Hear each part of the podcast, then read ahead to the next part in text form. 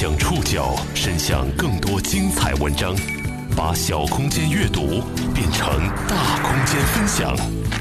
报刊选读，把小空间阅读变成大空间分享。欢迎各位收听今天的报刊选读，我是宋宇。今天为大家选读的文章摘自《人物》杂志。今天我们要来认识一位短视频网红巧妇九妹。大家好，我是九妹。在几家短视频平台上，这个普通农村妇女有二百多万的粉丝，一年多来通过网络卖出超过了三百万斤的水果。她登上过央视的舞台，每月可以为公司带来一百万左右的收入。不过，巧妇九妹的成功并不是她一个人的成功，在这个农村网红背后，有一个跟时代脉络密切相关的故事。报刊选读今天为您讲述网红农妇。与被他改变的山村。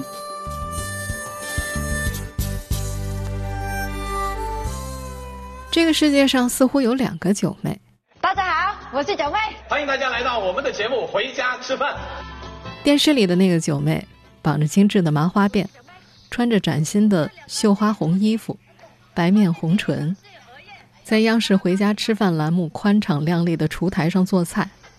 她抬起头。有些夸张的大声介绍自己啊！我是广西灵山人，我们那里是水果之乡。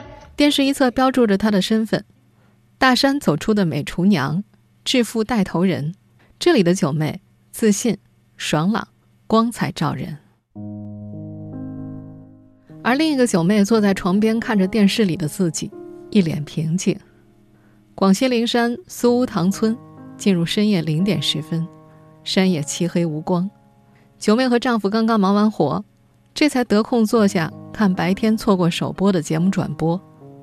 九妹家是一个有两间屋子的平层砖房，卧室里只有床、茶几、梳妆台三件家具，显得空荡荡的。这是九妹第一次上央视，她并不是不高兴，而是农村人惯有的羞于表露。老公不好意思夸，九妹也不好意思听。而且两个人都觉得那个里面的九妹不太真实，跟平常的九妹不太一样。九妹对于自己的身份转变也缺乏认知，她觉得自己不过是一个农村妇女，每天还是得照样早起干农活、做饭，甚至比以往更忙更累了。但在另一个世界，以短视频平台为主阵地的网络上，以九妹为主人公的巧妇九妹账号已经成为三农短视频领域。数一数二的大号了。从去年五月份开始，九妹以“巧妇九妹”的称号，在今日头条等短视频平台上发布短视频。这些视频大多是在五分钟左右，分享九妹的拿手家常菜和干农活的日常。一年来更新从来没有间断过，粉丝也迅速滚到了两百万。如今，巧妇九妹每天更新的视频维持在两到三条左右。平均每条的点击量呢是在三十万左右，最火的达到过五百万。他拥有一群忠实的粉丝，他们像习惯邻家大姐一样，习惯了九妹在自己生活中的存在，他们也乐于观看这位农村妇女生活的点滴，并且十分信任她。得益于这份信任，九妹渐渐在平台上开始销售家乡的特产，做起了电商。迄今为止，在网络上通过“巧妇九妹”这个品牌卖出的水果超过三百万斤，也就此让他们成为广西灵山县最大的电商。伴随着网红的诞生，九妹也不再只是过去那样普通的农村妇女，她开始频繁地接到各大电视台的邀请。她曾经去过江苏、湖北，也到过北京的央视大楼，成为灵山县电商的代言人之一。关于她的新闻稿。挂在了当地县政府网站的首页上。如今的巧妇九妹已经是一个拥有十几个人的成熟的视频运营团队了。有一部分人负责账号的日常运营，还有一部分人专门负责电商。原创内容的高流量分成和电商板块的高销量，为这个公司带来每月一百万左右的收入。对于农村人来说，这似乎是不敢想象的。一个农村网红每月可以为公司带来一百万左右的收入，这对于大多数农村人来说难以想象。不过，巧妇九妹的成功并不是九妹一个人的成功。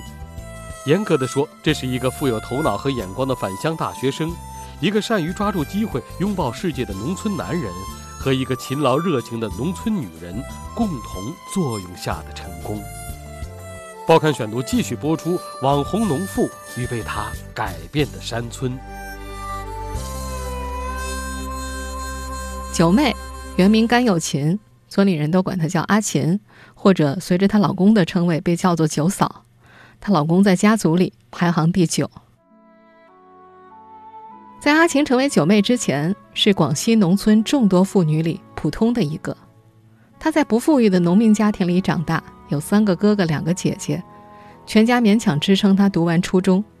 一九九七年，阿琴十六岁，带着家里给的九十块到东莞的电子厂打工，每个月收入三百多块，要寄两百多回家，存着给哥哥们盖房子、娶媳妇儿用。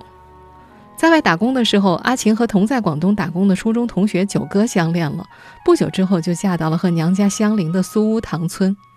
九妹开玩笑说：“其实当时结婚，她自己是犹豫的，因为九哥那个村条件不好，离县城有十几里路，她娘家离县城只有几里。村里人都笑她，只有嫁出山的，你还往山里面嫁了。”到灵山县的苏屋塘村走一圈便知，这基本上是个空心村。年轻人都外出打工了，只留下了老人和小孩儿。一栋修缮一新的五层楼房里，有两个老人静默地坐在门口，一坐就是一整天。根据九妹的估算，村里一百多户人家里，有年轻人在家的不到十家。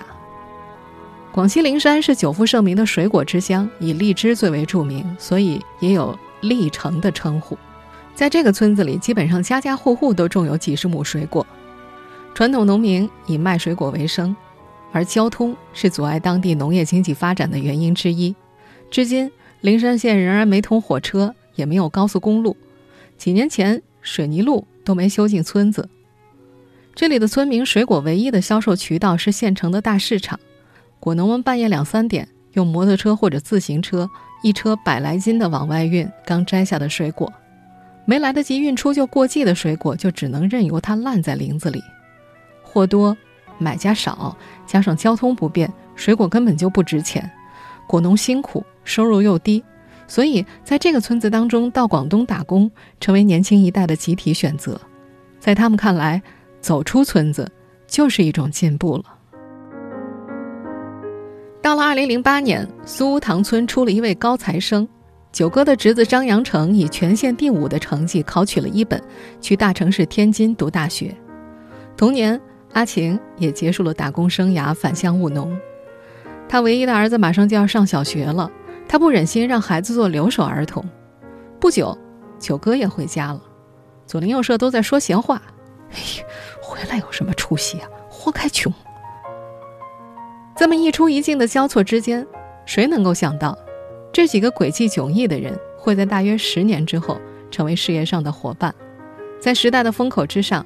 以身边人也许一辈子都无法理解的方式，共同打造出了一个自媒体账号，并且赚到了身边的人们也许一辈子都没法赚到的钱。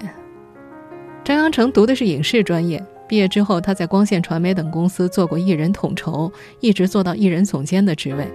他还把户口迁到了天津，原本打算就在那儿扎根的，后来因为家人身体抱恙，他迁回了广西。平时呢会接一些视频或者政府宣传片的拍摄。他成为大学生返乡创业的一员。二零一七年，短视频急速爆发。有数据统计，二零一七年短视频用户规模从二零一六年的刚刚破亿，飙升到两点四二亿。当年投资笔数超过四十五笔，各大平台都开始重金补贴短视频的原创内容。今日头条投入十个亿，秒拍和微博声称投入一亿美元，百度声称累计会向内容生产者分成一百亿。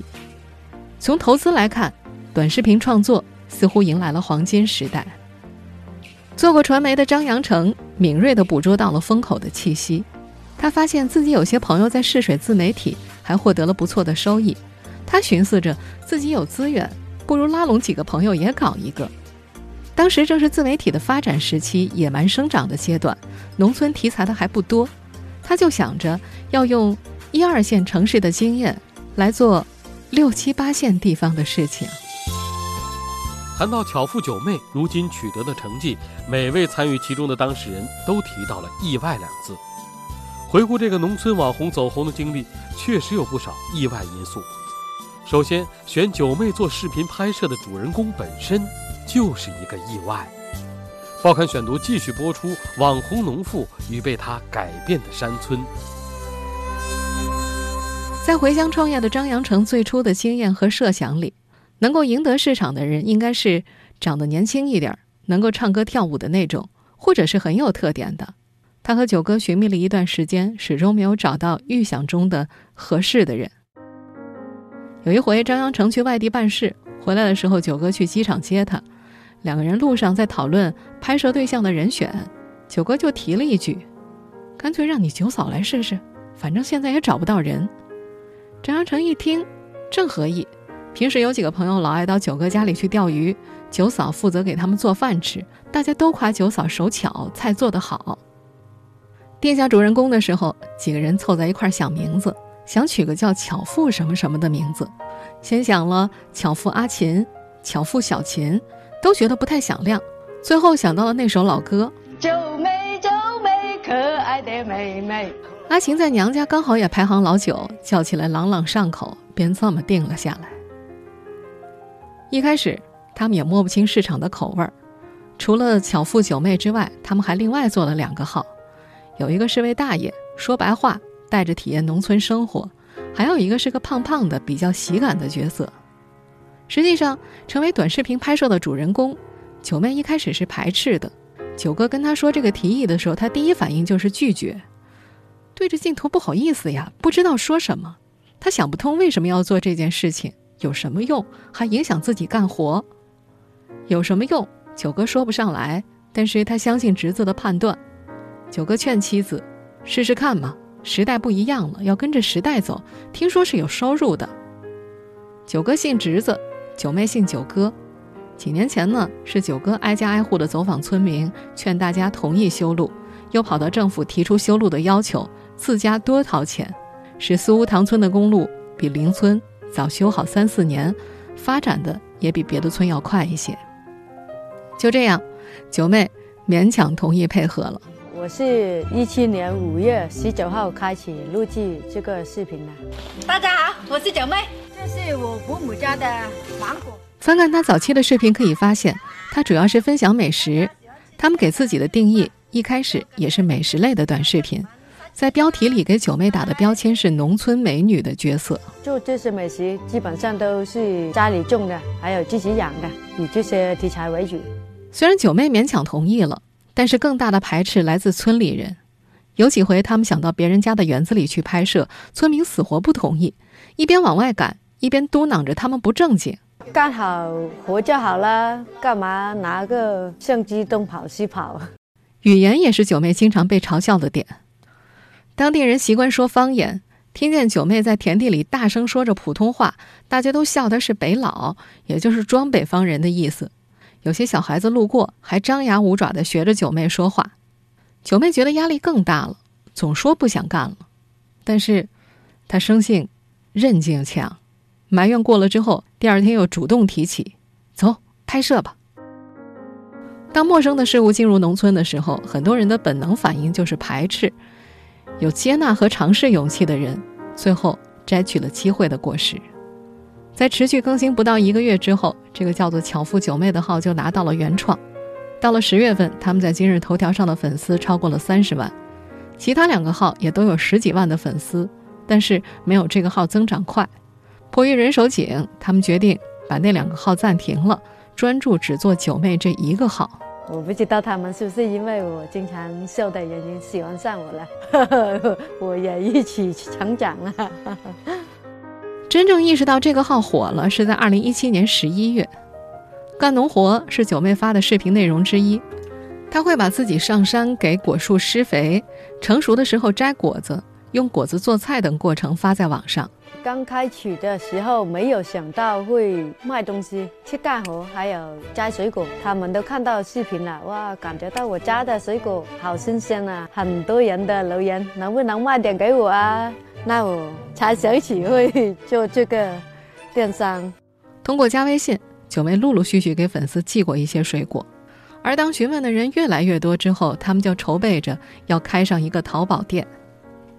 二零一七年十月底，巧妇九妹的淘宝店铺开始预售当季水果皇帝柑。那时正值今日头条推出边看边买的活动，短视频的下方可以向外链接到店铺。他们预计的销量是一万斤，可是预售挂出去一个礼拜，订单就一路飙升到了九万多斤，这大大超过了他们的备货，不得不赶紧下架产品。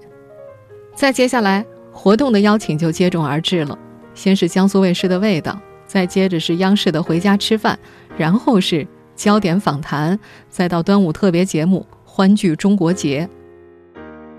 如今，当九哥的侄子张扬成复盘经验的时候。才渐渐摸清了脉络，在无意之间，巧妇九妹这个账号迎合了一群巨大的潜在受众，而那时这个市场几乎还是空白的。张扬成介绍说，巧妇九妹的用户画像当中有五成以上在广东，其次是广西，然后是北京和天津。由此可以分析出，粉丝是由三类人组成的：外出打工的农村人，有着同样背景的老乡，还有向往纯天然生活的城里人。有着同样的农村经历，并且在外打工的人，构成了三农自媒体的粉丝主力。加之外面的世界对农村的窥探，共同推动了农村原生态类型短视频的崛起。这群通过互联网向外界展示传统农村的吃螃蟹者们，被时代冠以了特定的名字，他们被叫做“新农人”。作为通过互联网向外界展示传统农村的吃螃蟹者，九妹火了。但她的成功也给她带来了压力，如此忙碌的生活似乎并不是她想要的，但一切已经由不得她，她有了越来越多的责任。报刊选读继续播出：网红农妇与被他改变的山村。今年五月份，焦点访谈栏目组到灵山去拍摄九妹的视频，采访间隙，一行人走在山村的路上。有位记者随口问了九妹一句：“这是你想要的生活吗？”九妹回答说：“不是。”丝毫没有迟疑。这个细节让张扬成印象深刻。背着九妹，他感慨说：“很多事情啊，由不得他了。”也有前去采访的记者问过九妹：“她最想要的是什么样的生活？”九妹小声回答。其实我就想做点小生意，想去哪儿就去哪儿，想吃什么好吃的就去吃。他抬高声音，有些激动。有时候我真的想跑到大山里躲起来，但随即又话锋一转。但是我不能，责任太大了，我不想让他们失望。他揉捏着手里的卫生纸，嘟嘟囔囔的说：“人是很矛盾的。”他所提到的责任。来自几个方面，一方面是粉丝，做了电商之后，他们这个团队比以前更忙了。就说这些天吧，正值荔枝上市的时节，一个平凡的工作日，拍摄完视频，收拾完屋子，已经十点了。九妹会到仓库去帮忙发货，回到家十二点左右，再挨个回复粉丝的留言，一直到困得睡着。为了满足粉丝的要求。他们把每天的视频更新量从两条提升到三条，这就意味着他需要更多的时间来拍摄和构思内容。粉丝的评价也总是让他小心翼翼的。有粉丝说：“九妹再也不是以前的九妹了，完全商业化了。”他耿耿于怀。还有粉丝觉得留言肯定不是他回复的，九妹就尽量抽出时间自己来回复。还有粉丝说：“九妹出了名就飘了吗？”他诚惶诚恐。出门见了认识的人，总是首先打招呼，生怕被人说傲慢。到县城买菜，有卖家认出她是九妹，惊喜地问：“哎，你是那个九妹吗？”她害羞的不知道说什么。原本就不爱逛街的她，更不喜欢出门了。空闲的时候，他就喜欢到村里跟老年人们闲聊，或者坐在家里发呆。每次不想拍视频的时候，他就会劝说自己，还有那么多粉丝在等着自己更新呢，不能不管他们。两百万粉丝压身，他一点也不敢松懈。另一方面的责任来自家乡人的期待。巧妇九妹的走红对家乡带动作用是显而易见的。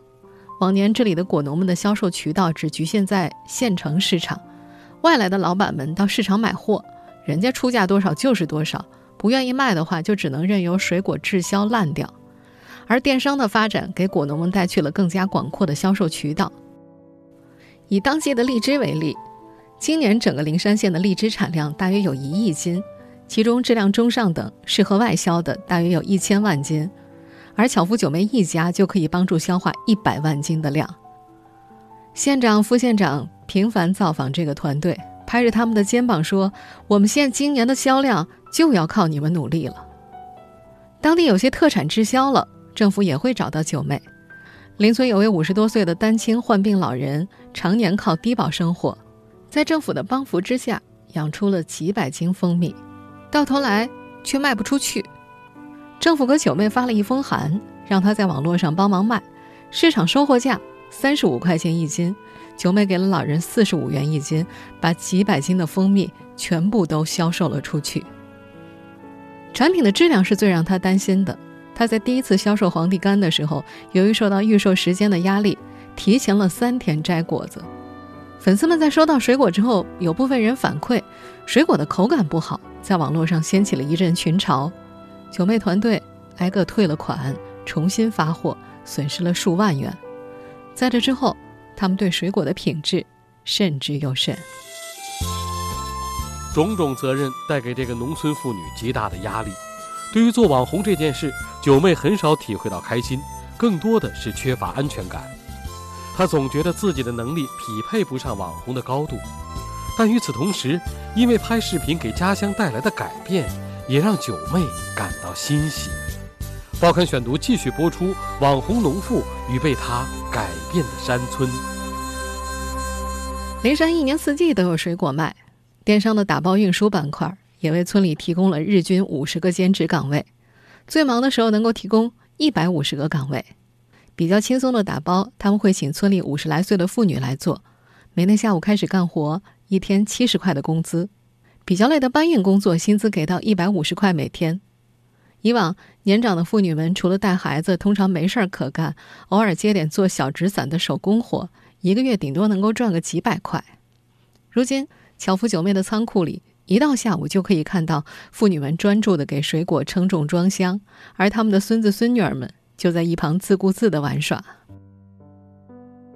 销售渠道扩张之后，有些果农把家里三十亩的果园扩张到了八十亩。还有些年轻人选择回到了家乡，承包一大片果园来创业。张阳城的小学同学阿牛便是其中一个。阿牛原本在贵州打工，母亲去世之后，父亲一个人在家照顾十来亩的果树。他一直想回来，又担心回家赚不到钱。而现在，巧妇九妹这个机会让他坚定地回了家，一边在这儿帮着干事儿，一边。可以兼顾照料家里的老人和果树。今年很多一部分的年轻人都选择回来了。他看到这个水果有收入了嘛？就是以前他们出去打工，一年剩下来都三万多，但是他们现在回来种水果了，都有五五到六万吧。在一段视频当中，九妹是这样说的：“九妹的心愿啊，就是。”把家里的农产品销量多一点出去，那些年轻人回来创业，照顾好那些小孩跟老人，大家家庭幸福。他每次讲到这个话题都会喜上眉梢，但是对于做网红这件事儿，他倒很少体会到开心，更多的是缺乏安全感。他明白，热度只是一时的，不可能一辈子都这么红。万一没有粉丝了，大家的期望怎么办呢？他总觉得自己的能力匹配不上网红的高度。但在外人看来，这个农村妇女这一年的成长是迅速的。现在的九妹在面对镜头的时候，讲话自信而流利，甚至不需要进行事先准备。以前在参加活动的时候，她总需要别人陪着，而现在无论去哪儿都可以自己开车来回。县政府邀请他做代言人演讲，事先都没有告诉他要说什么，他淡定地说：“去了再看吧。”九妹早就不是一年前的农妇阿琴了，只是她自己没有意识到。在苏屋塘村，村人也对拍视频习以为常，看见他们举着手机，村民们甚至会对着镜头招招手，配合的说上几句话。互联网对农村的进击，在农村与城市之间古老的隔墙上敲开了一个窗口，一边是好奇的探望，一边是惊喜的冲破。央视节目在苏屋塘村取景的时候，有位老人对着镜头用方言郑重地说：“感谢九妹，让他们村可以被县城的人知道。”但是。老人家不知道的是，在那枚小小的镜头背后，他所面对的不仅仅是县城，而是整个中国。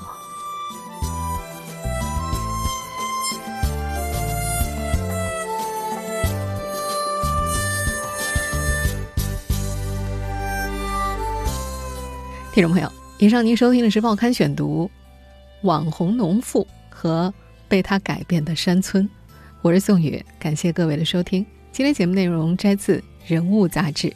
收听节目复播，您可以关注《报刊选读》的公众微信号“宋宇的报刊选读”，或者登录在南京网易云音乐。我们下期节目时间再见。